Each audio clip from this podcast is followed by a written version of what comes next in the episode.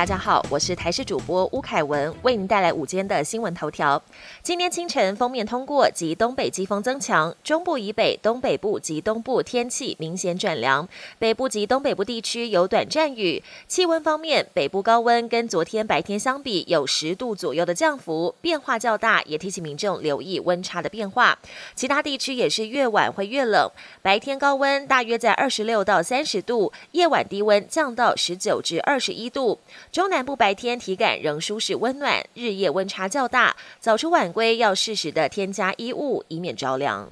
一百一十一学年各大学校系招生简章五号出炉，却因明年起分科测验考科变动，全国考试分发参采科目组合暴增了一倍之多，从七十六种增加为一百六十三种，甚至出现不符高中班群规划的组合。有大学校系竟然同时参采社会组或自然组，学生都不太可能同时修习的科目，引发高中老师跳脚，指称全国几乎没有高中生如此兼修，只。直言决策单位思虑不周，加重高中生的负担。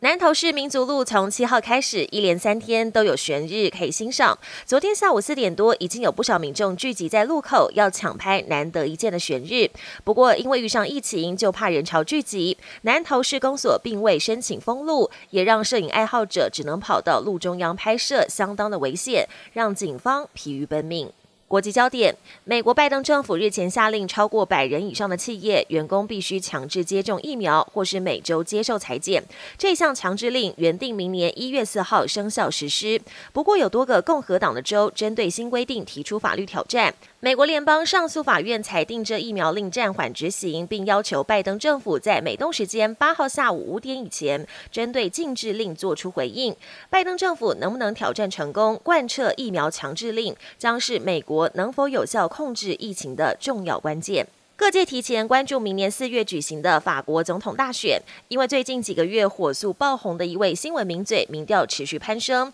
还首度超越向来是极右派代表人物的勒鹏。在一份最新民调中，知名法国政治记者泽穆尔如果参选，将在首轮拿下百分之十七的选票，紧追现任总统马克宏的百分之二十五，而且还超越前马克宏的对手勒鹏，有机会进入第二轮决选和马克宏对决。不过，泽穆尔发言辛辣，反伊斯兰、反移民立场鲜明，两度因为煽动仇恨遭到定罪。不过，却在法国选民间受到一定程度的欢迎。虽然还没有正式表态，但泽穆尔透露，已经为宣布参选做好一切前置准备。飞机机身的设计必须尽可能流线型才能省油。美国一家专门打造私人客机的飞机制造公司已经成功研发一款六人座的小飞机，机身造型就像是一颗子弹，可以更减少空气阻力，节省燃料，并且提升飞行效能，号称比喷射飞机多七八倍。预定二零二五年就会上市。